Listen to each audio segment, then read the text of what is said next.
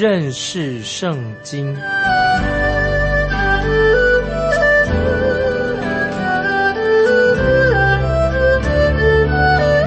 认识上帝的话，把上帝的话带到全世界。本节目是由认识圣经机构和环球广播电台联合制作，欢迎收听。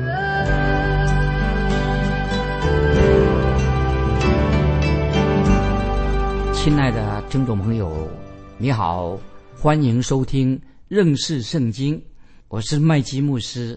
我们看先知书俄巴底亚书，我们看第五节，这里继续提到。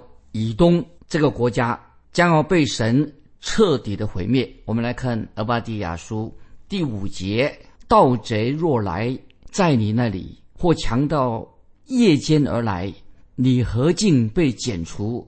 岂不偷窃，直到够了呢？摘葡萄的若来到你那里，岂不剩下些葡萄呢？啊，我们把这个经文很重要。第五节，我们再念一遍：说到盗贼若来到你那里。或强盗夜间而来，你何竟被剪除？岂不偷窃直到够的呢？摘葡萄的若来到你那里，岂不剩下些葡萄呢？这节经文第五节什么意思呢？先知俄巴底亚说：如果有一个盗贼他来了，他要来抢夺东西，这个盗贼做什么呢？他只会拿他所要的东西或者贵重的东西，他总不会全部把东西都搬走吧？同样的。摘葡萄的人也是一样，他摘葡萄的时候，他总会留下一些葡萄吧。但是神却对以东这个国家说：“说当我审判你的时候，你要被彻底的毁灭，这是非常严重，就是神要彻底的来处理、审判以东这个国家。”我们继续看俄巴底亚书第六节：以扫的隐秘处何竟被搜寻？他隐藏的宝物何竟被查出？再念一遍《俄巴底亚书》第六节，这是个重要的经文。以扫的隐秘处何竟被搜寻？他隐藏的宝物何竟被查出？这节经文什么意思呢？注意，我已经强调过，《俄巴底亚书》这一节第六节的经文是一个关键的经文，非常重要。特别这里说到以扫的隐秘处何竟被搜寻？那么有学者啊，希伯来。学者他这样说，这个意思应该把这个经文做这样的翻译：以扫的隐秘处何竟被搜刮一空呢？这是另外一位希伯来学者啊，对这节经文做这样的翻译：说以扫的隐秘处何竟被搜刮一空，被搜刮一空了，什么都没有了。就是像我们前面已经提过了，神把以扫这个人特别放在显微镜底下来看。看看看这个人，那么神怎么说呢？神说：“来，我们来看，让神的话借着神的话来检验以扫这个人，因为我厌恶以扫。为什么神厌恶以扫这个人呢？因为以扫代表他是有今生的骄傲。以扫这个人，他背弃了耶和华真神，那么所以这是啊，神厌恶他。所以神说：来，借着神的话。”我们来检验这个人，他为什么为什么啊？神不喜欢他，这个就是特别圣经里面所强调的。这个人以扫这个人，他有今生的骄傲啊！所以听众朋友，我们要警醒啊，不可以基督徒千万不能够骄傲。我们看第六节下面，第六节的下半怎么说？他隐藏的宝物何竟被查出？听众朋友，我要告诉听众朋友，我个人的经历，老实说，当我读。创世纪的时候，我读了好多遍了。但是我读创世纪，读到关于以扫的事情，以扫这个人的时候啊，那个时候我还不明白到底这个以扫他到底是怎么样一个人物啊，不太明白。虽然我读创世纪的时候啊，那个时候啊，可以说还不太明白这个以扫跟雅各他们这个故这里面的内容啊，这个真理在哪里？但是读到先知书俄巴底亚书的时候啊，读到这里的时候，我心里面呢就。慢慢的越来越明白的。那么现在的意思说，我现在是用显微镜观察，仔细的看看以扫这个人，就是后来变成以东啊，这个人他到底是一个什么样的人？那么这里，听众朋友，我再强调说，听众朋友，你也可以想一想，以扫他为什么竟然用长子的名分来换一碗红豆汤呢？听众朋友，你有没有想过，以扫他是一个长子，也是个很聪明的人，他为什么要用自己长子的名分，这个重要的名分来换一碗红豆汤呢？出卖他长子的名分呢？那听众朋友，我就要做解释了。理由很简单，我们再说，长子的名分本来是很重要的，代表以扫他将要成为一个这个家庭、这个家族的祭司。地位很重要，也表示说，以扫这个人，他应当啊，长子的名分就是他应当自己跟神之间建立一个密切的关系。但是我们看到了，以扫这个人，他宁愿用一碗红豆汤，为了喝一碗红豆汤，他却不愿意跟神建立一个亲密的关系。听众朋友？这个事情就很严重了。竟然怎么一个人，他宁愿以一碗红豆汤，要一碗红豆汤，而不愿意。跟神建立一个亲密的关系，听众朋友，如果你也是这样一个人，或者我们碰到这样的人，就表示说这个人已经堕落了，这个人已经离开神离得很远了啊！我就也许说了一个比较不好听的用的字，他已经堕落到像猪一样的水平啊，就是要过猪的生活了。一个人不愿意跟神建立一个亲密的关系的话，那么也许我们可以就用这种这种形容词，堕落到一个非常低、很低、很低的水平。就像一个污秽肮脏的猪一样，这个是一个比喻。继续，听众朋友，我们来看《俄巴底亚书》第七节：与你结盟的都送你上路，直到交界；与你和好的欺骗你，且胜过你；与你一同吃饭的设下网罗陷害你，在你心里毫无聪明。《俄巴底亚书》第七节继续的说到以东啊，就是以扫。这个国家，他说：“与你结盟的都送你上路，直到交界；与你和好的欺骗你，且胜过你；与你一同吃饭的设下网罗陷害你，在你心里毫无聪明。”那么以东它已经变成一个国家，就是以扫后来就变成以东啊，这个国家了，是当时所有的敌人，当时很多的强国啊，以东的也有敌人，他们都有点忽略了这个国家，不看重以东这个国家。为什么他们？其他的国家当时在当时不看重以东这个国家呢？对以东国哈，他们不感到这个以东国会对他们有威胁。为什么呢？因为在上一一节课我们已经说过了，以东这个国家他们固守在啊一个石头城里面，很坚固的，用岩石凿成的那个石头城，所以是这个很安稳、很坚固的城啊。敌人要进攻很不容易。当时。这个以东国家，他也是认为这样，在那里啊高枕无忧了。可是我们知道，在历史里面，事情终于发生了。这个石头城被谁攻破的呢？就是巴比伦尼布加尼撒王，他有办法。尼布加尼撒王他很聪明，虽然以东是一个石头城，非常坚固，但是尼布加尼撒沙王早就派了间谍进到这个城，这个石头城里面，借着这些间谍传递的消息，就把这个城啊攻下来了，攻破了。所以我们知道，后来神也使用巴比伦王尼布加尼撒毁灭了耶路撒冷一样。所以听众朋友，我们都要明白这些圣经里面的历史都是有原因的啊，让我们听众朋友能够做一个更敬虔的人。神是轻慢不得的。我们看到以扫跟雅各不一样啊，雅各的后裔呢，我们知道雅各的后裔啊，也是曾经背离了真神，不但是以东背离了耶和华真神，雅各的后裔呢，依然也是。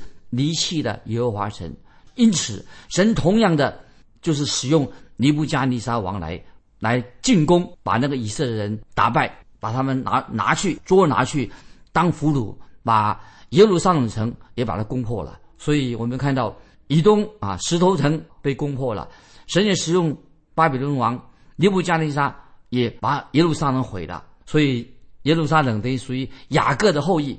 这两个国都被神啊，因为他们神管教他们啊，神就用尼布加尼撒巴比伦王来攻下这一城，那把以东打下来了。以东我们知道啊，是代表以扫的后裔；耶路撒冷代表雅各的后裔，都被巴比伦这个国家毁了啊，或者罗马人红罗马军队把这个城毁灭了。那么我们继续看俄巴底亚书第八节，耶和华说到那日，我岂不从以东除灭智慧人，从以扫山除灭聪明人，这这这经文什么意思呢？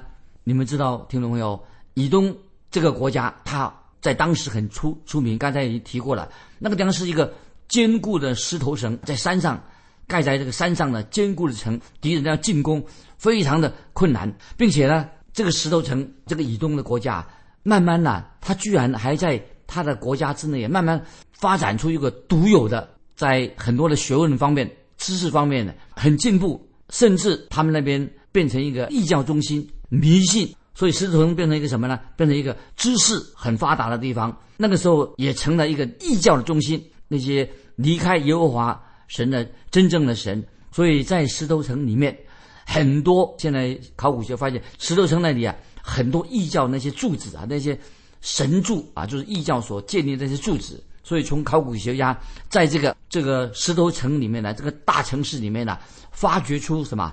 在这些在异教里面有一种。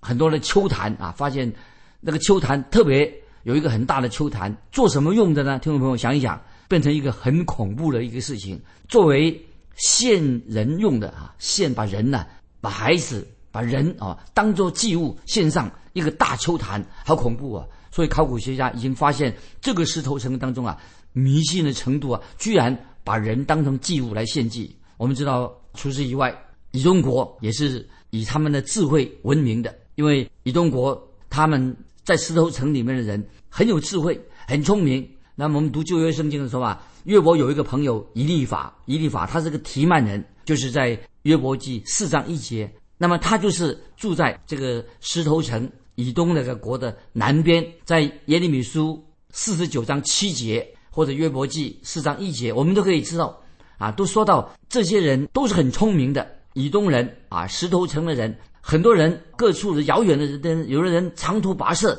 要跑到这个地方啊，要想听智慧人。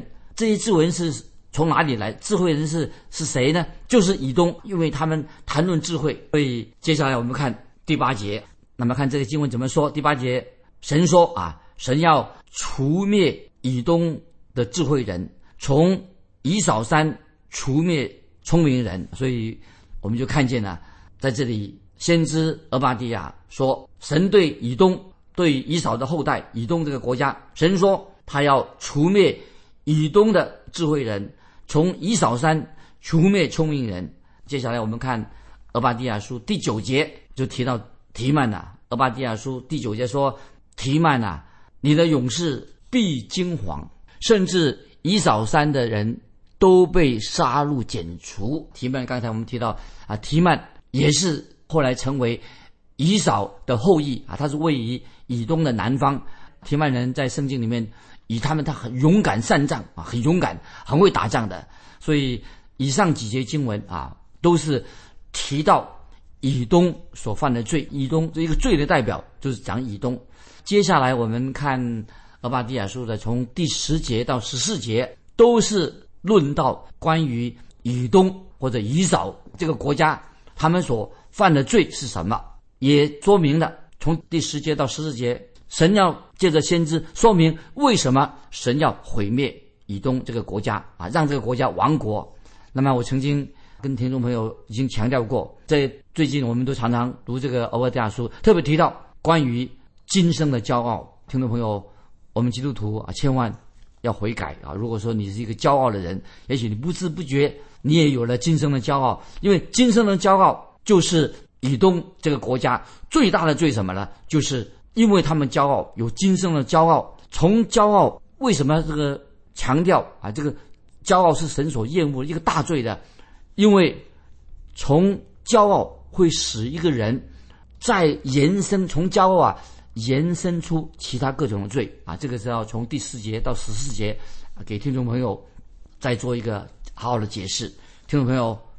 骄傲是什么意思呢？骄傲怎么是一个最大的罪呢？魔鬼也犯了骄傲的罪。那么罪当中是骄傲是一个最大的罪，因为骄傲是一种心态啊，就是你内心的隐藏在心里的态度啊，是一种态度，是一种心态。但是虽然是隐藏在心里面，但是你藏不住的，因为不不论你怎么去掩饰，你是一个骄傲的人，你没有办法把你的骄傲永远的。隐藏在心里面，别人发，别人可能发不能够发现，但是你的骄傲有一天，因为这个罪是一个大罪，你没有办法去掩饰它，它迟早会显露出来。所以，听众朋友，我们特别啊，要在神面前，我们要反省、自我反省啊，不要千万不要做个骄骄傲是一个第一大罪，在神眼光，迟早你会显露出来。那么，有人就举例说，骄傲像什么呢？就像癌症一样，癌症的病毒已经在你的 身体上的，迟早这个癌症的病毒。会扩散啊，会扩散到全身啊！今天我们医院里面看到说，一听到癌症啊，闻癌，听到癌症的事情啊，色变开始什么？它是一个病毒，小小的病毒，可是它慢慢的会越来越扩散，扩散到整个人的身上啊，最后就会送命的。所以，听众朋友，也许你的人生哲学啊，这里我特别提到啊，这个人生哲学就是我们的生活的态度啊，人生哲学就是我们人对于人生啊。记记得，听众朋友，在你心里面的这个态度啊，人生你的人性的看法，你的人生哲学的看法，会影响你的手，你的手会做出一些事情来，影响你的脚，你会走错路。那么，人生你的人生哲学会影响你的眼睛，你看东西跟别人不一样，以及它会影响你的感受。所以，意思就是说，听众朋友，你迟早把你的。隐藏在心里面的，显露出你的人生哲学，就是你对人的看法，你的生命的哲学、人生哲学是什么？如果听众朋友，你是一个不信神的人，或者说你对神有怀疑，那么当然，你信你是对神有怀疑，那你就过一个不信神的生活，怀疑的生活。那么一个无神论，他就会过一个无神论的生活。那么同样的，但是如果说你的人生哲学，你是一个敬虔的人。你是一个信神的人，那么你就会，这个人你的人生哲学就会影响你啊，你就会过一个敬虔的生活。所以，一个敬虔的人过敬虔的生活，一个不信神的不信神的人做一个无神过一个无神论的生活。那么，听众朋友，这个是一个很自然的，这个从你的心啊，就会你什么样的心态啊，就会慢慢很自然的，那么你就会显露啊，这个必然的显露出来。接下来，我们就看。先知俄维的俄巴迪亚，他要说，他再详细的说，俄巴迪亚怎么说呢？他要告诉我们一些比较说明啊，详细的说明，还是以以东啊作为一个例子。以东，因为他有今生的骄傲，以东因为有了今生的骄傲，所以他就延伸，继续的出现了在他的生命里面。以东这个国家啊，有些可怕的罪就出现了。所以，听众朋友，我们再回忆一下。那么，俄巴蒂亚先知已经告诉我们了，以扫跟雅各啊是兄弟啊。我们要记得，以扫跟雅各兄弟，他们是双胞胎，可是个性最后却大不同。那么，在同一个家庭长大的，同一个父亲，同一个父母，就他们从小就开始彼此相争。那么，他们之间就产生了什么没有办法医治的仇恨跟苦毒。那么后来，雅各跟以扫变成两个，都变成两个大的国家，但是啊，他们居然啊，既然兄弟之邦是兄弟，不能够和平的相处。那么，听众朋友，所以我们特别在圣里面看到神的百姓跟以东这个国家的关系。那么，神要这个时候，神要对他的百姓也说话了。好，现在我们啊，翻到诗篇一百三十七篇，诗篇一百三十七篇第七节。第七节诗篇一百三十篇第七节，耶路撒冷遭难的日子，以东人说拆毁拆毁，直拆到根基。耶和华求你纪念这仇。所以我们知道，当以色列百姓以色列国遭难的时候啊，巴比伦来要毁灭他们的时候，怎么办呢？以东不但没有成为以色列的朋友，帮助他的兄弟，反而站在另外一边幸灾乐祸，袖袖手旁观。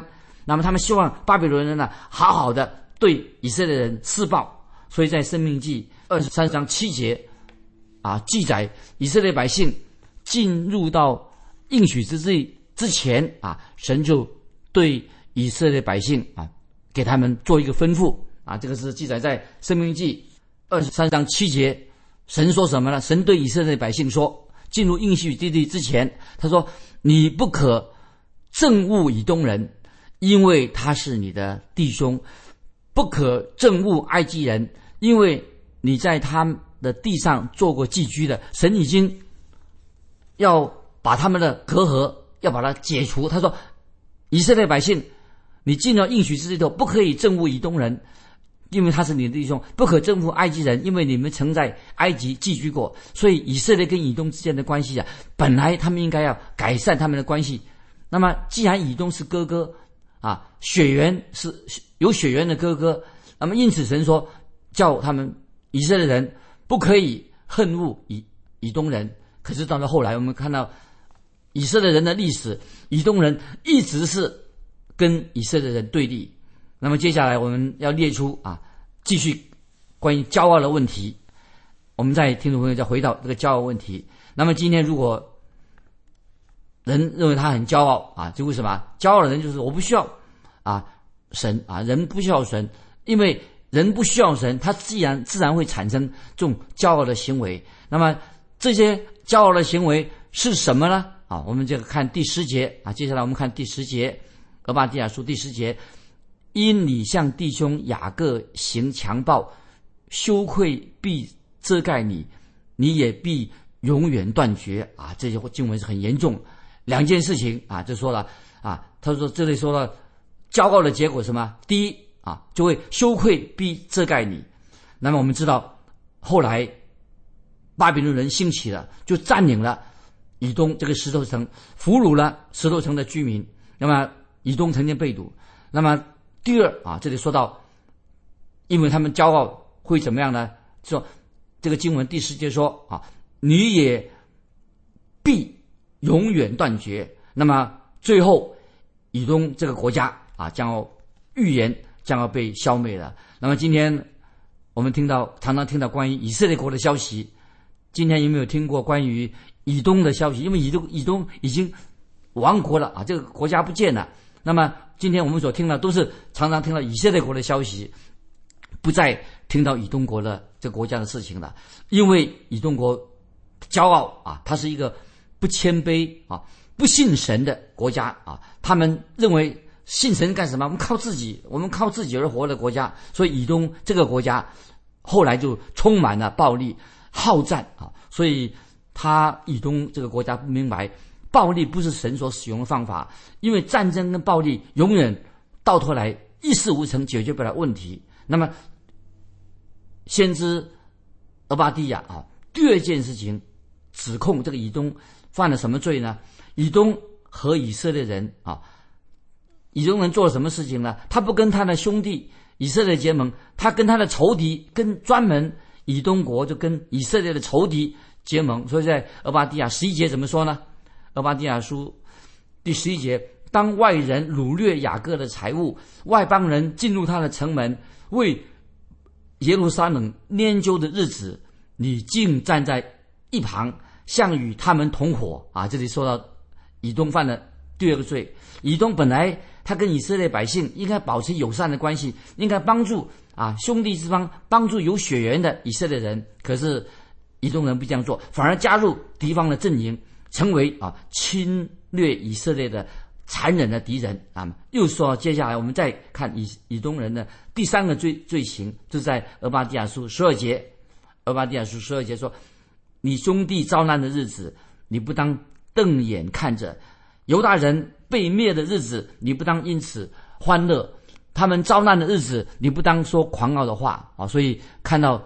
啊，以色列国啊，犹大人遭难的时候，以东人啊却在欢喜快乐，就是因为为啥？他以东人心里面骄傲。所以听众朋友，当你看到有人啊啊有受遭遇苦难的时候啊，遇到困难的时候啊，你千万不要幸灾乐祸，因为如果你看到别人有苦难的时候啊，你幸灾乐祸的话，那你心里面你就是个骄傲的人，因为神痛恨一个骄傲的人。那么接下来我们看以东人犯了第四个。啊，他的恶行是什么呢？就是掠夺啊。俄巴底亚书第十三节，第三节说：“我民遭难的日子，你不当进他们的城门；他们遭灾的日子，你不当瞪着眼看着他们受苦；他们遭灾的日子，你不当伸手抢他们的财物。”所以以东国不但与敌人联合来攻击以色列国，当敌人把以色列百姓掳去之后，他们竟然抢夺。以色列百姓的财物，所以听众朋友，骄傲的罪会使一个人做一些非常恐怖的事情，很不合理的事情。那么，再说，骄傲会使一个人啊撒谎、欺骗啊。所以，听众朋友，今天如果你是做生意的基督徒啊，我们不要虚情假意，因为这个骄傲会使一个人会虚情假意啊，装装个样子，说一套做一套啊。那么，所以很多人啊，今天也有人这个骄傲一个人，他会为了赢得啊，他想要去赢得女人的芳心啊，要追追求一个女孩子，希望别人嫁给他，但是。一个骄傲的人，他就选择什么不诚实的手段啊，用这种方式使别人要嫁给他。所以，听众朋友，今天我们的社会是不是充满了许多不诚实的、不诚实的事情？听众朋友，你知道问题在哪里吗？根本不诚实的原因，就是因为人心里骄傲，过着没有神的生活。所以，听众朋友，今天啊，这段经文啊，就告诉我们要啊学习的功课《俄伯底亚书》啊，从《俄伯底亚书》当中，让我们发现啊，一个骄傲。会使人自我毁灭，骄傲会使人认为说他不需要神，这是让我们警惕的。那今天时间的关系，我们就分享到这里。听众朋友啊，如果你对于骄傲啊有些什么问题，请你来信跟我们分享。来信可以寄到环球电台认识圣经麦基牧师说，愿神祝福你。我们下次再见。